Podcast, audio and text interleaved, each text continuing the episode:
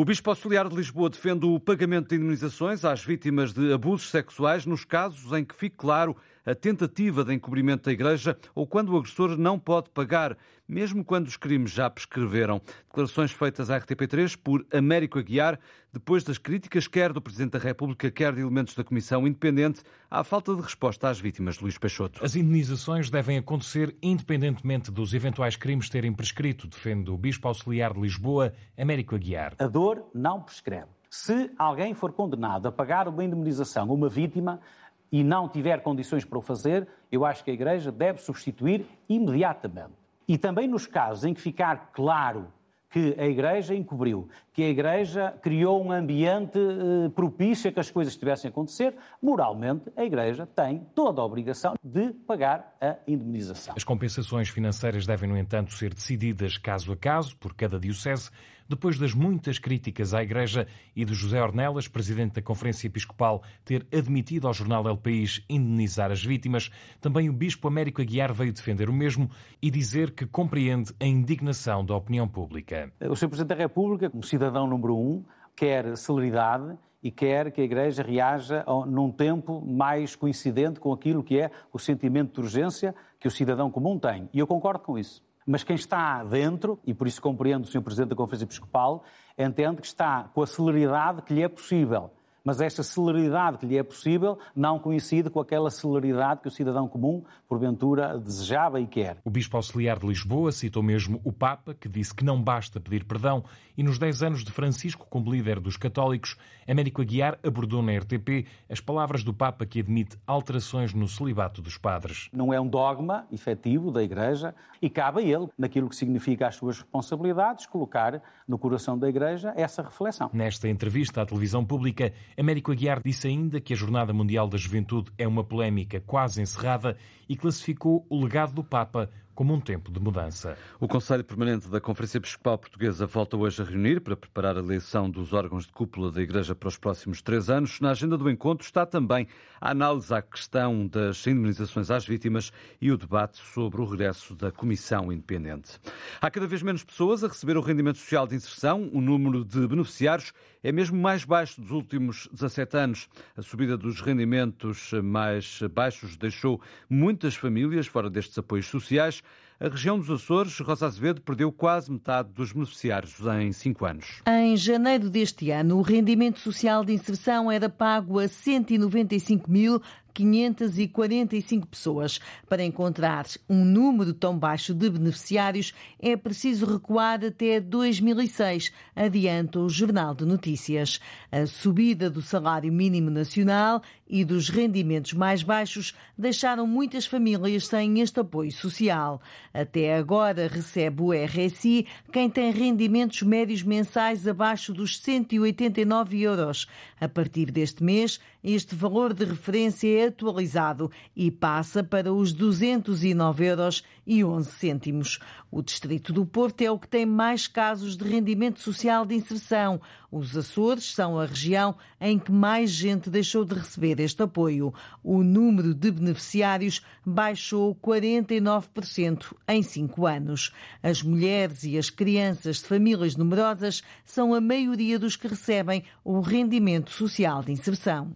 Muitas famílias ficaram sem acesso ao rendimento social de inserção, sobretudo nos Açores e na região do Porto.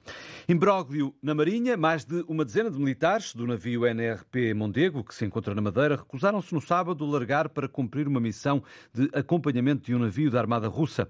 Os militares invocaram falta de condições de segurança e limitações técnicas, entre as quais a entrada de água na zona das máquinas e uma avaria num dos motores. A Marinha Portuguesa confirma em comunicado a avaria, mas refere que a missão missão que ia desempenhar era de curta duração, próxima da costa e com boas condições meteorológicas. A Marinha considera que os 13 militares não cumpriram com os deveres e apoderaram-se de funções, competências e responsabilidades para as quais não estão designados. Avança também a Marinha, que está a avaliar os factos e há de haver consequências.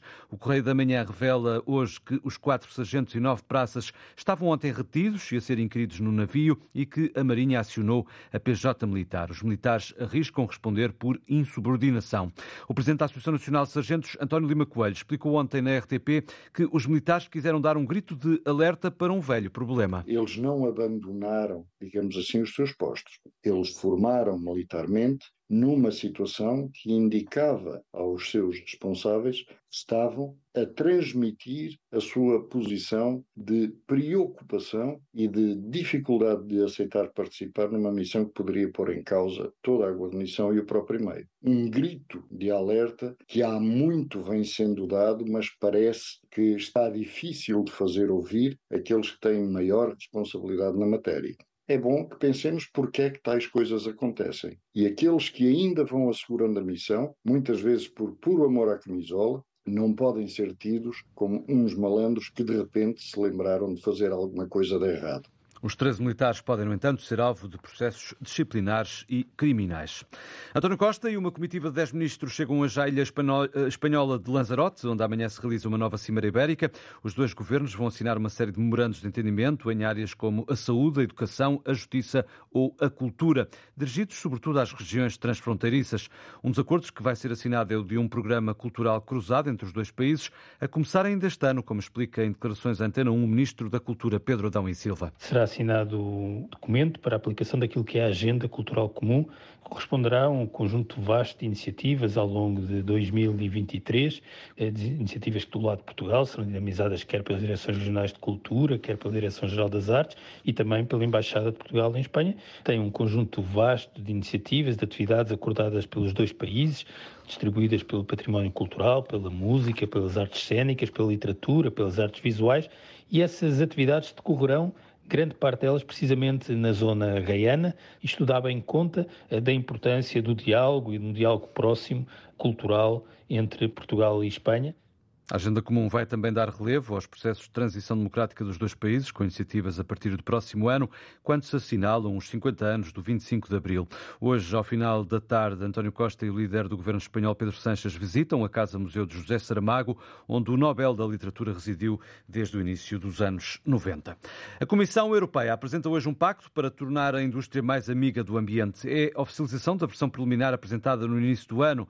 Com este documento, a Comissão Europeia pretende, Diogo Pereira, que os países europeus investam cada vez mais em energia mais limpa e tornar a Europa no primeiro continente neutro em termos climáticos até 2050. Reduzir a pegada de carbono da produção, também a dependência económica face à China na produção de equipamentos de energias renováveis e responder ao Plano Verde norte-americano. São os três principais objetivos deste pacote da Comissão Europeia chamado de Green Deal Plano Verde, em português. O documento propõe, por exemplo, que energias como hidrogênio verde, bombas de aquecimento, biometano e eólicas passem a ter um licenciamento mais simples e os países devem também contribuir com a construção de fábricas para que projetos com energias mais limpas avancem rapidamente. As emissões de CO2 devem ser nulas em 2030 para os autocarros urbanos novos. Deve também existir uma redução de 90% das emissões para os caminhões novos até 2030. 2040. Nestas metas que constam no plano está também a construção de edifícios mais eficientes e uma indústria resiliente e globalmente competitiva. Relativamente ao financiamento, a Comissão Europeia esclarece que estes projetos poderão ser financiados por fundos europeus para que a Europa possa ser mais limpa ao longo dos próximos anos. A Comissão Europeia apresenta hoje também uma proposta de redesenho do mercado elétrico da União Europeia para tornar os preços da eletricidade menos voláteis e menos dependentes dos do gás, através de um maior acesso às energias renováveis.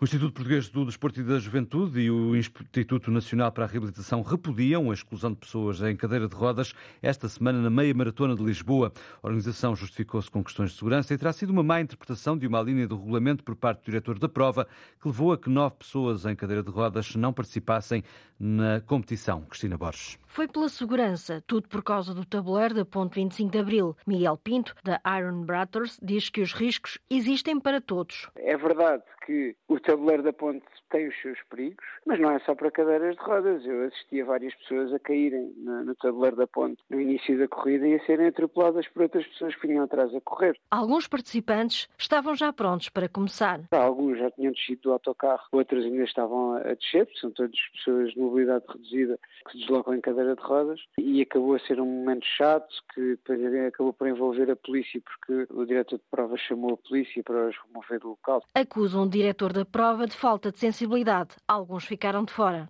Foram nove cadeiras, foram nove pessoas que se deslocam em cadeira e nove voluntários. Que também iam participar, nove voluntários. Iam, iam empurrar as cadeiras. Miguel Pinto recebeu o pedido de desculpas da Maratona Clube de Portugal e diz que ficou o compromisso, em conjunto, de melhorar no futuro. Trabalhar para que no futuro isto não aconteça e nós assumimos o compromisso de os ajudar a, a criar as melhores condições possíveis para o futuro, para que a solução não seja excluir, porque a exclusão nunca pode fazer parte da solução.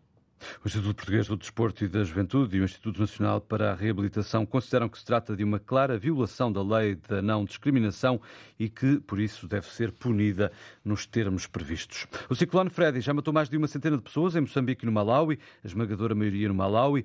Moçambique confirma a morte de 10 pessoas e 14 feridos. Teme-se que o número de vítimas no país vizinho, o Malawi, eh, aumente depois de um deslizamento de terras durante a noite ter destruído várias casas e soterrado moradores.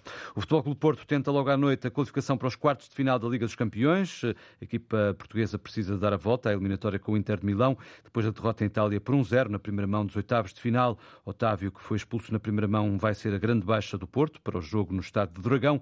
Uma partida nada fácil, assume o treinador Sérgio Conceição. O jogo começa às 8 da noite e tem relato em direto aqui na Antena 1. Jorge Silva Melo, 365 dias depois, um ano depois da morte, hoje é dia de homenagem ao fundador do Teatro da Cornucópia e dos Artistas Unidos. Mais de uma dezena de atores que trabalharam com o encenador vão hoje subir ao palco do Teatro da Politécnica em Lisboa, explica o ator António Simão. Juntos vão ler alguns dos textos mais marcantes do início dos Artistas Unidos. Vendi tudo. Depois da morte do Sr. Conde, vendi tudo. Temos hum, a fala da criada dos No Isles, tanto não, todas estas peças escritas por, por, por Jorge Silva Mel. Vai abrir um museu em Lisboa. Eles agora abrem museus como o Monsieur Barreton expulsava surrealistas. Há dúzia, ao fim da tarde. O Prometeu, a Grilhoá de Libertar, que é, creio que a primeira peça com, passa a expressão, com lives pós-modernistas da história do teatro, uh, obviamente da história recente do teatro português. Não sei quem é a Rosa Luxemburgo, que agora mesmo eu própria vou evocar. Estamos todos no palco, são 18 é atores. Há uma projeção de imagens, de fotografias de, dos espetáculos, dos certos, dos textos que forem sendo lidos. E quando chego a casa, às vezes levo um livro, mas não sou capaz, não sou capaz de ler. Depois a seguir teremos uma estreia, que é a estreia do Foi assim de Ion Fosse, uma peça escrita em 2020 com o José Raposo, que era uma peça que Ironicamente, o Jorge disse que seria a sua última peça que iria fazer e que já estaria a ensaiar e que é a peça sobre um homem doente que está às portas da morte. É um texto muito poético, lírico e, e suave. Dizer, não, não, vamos aqui fazer um, nenhum obituário, nem, nenhuma lembrança mórbida ou mais pesada sobre a morte do Jorge, mas vamos relembrar o Jorge enquanto, enquanto em vida, não é? Parece que vai tudo para Lisboa. Pode ser que me convidem. Que o senhor Conde tinha lá uns colegas mecenas. Sim, senhor, havia uns mecenas em Lisboa, sobretudo nos esturis, que até falavam francês. Não é lá como os espanhóis, sempre a trocar os Vs pelos Bs. Um trabalho da jornalista Rita Fernandes. A peça foi assim, fica até 15 de abril no Teatro da Politécnica em Lisboa. Hoje e amanhã a entrada é livre.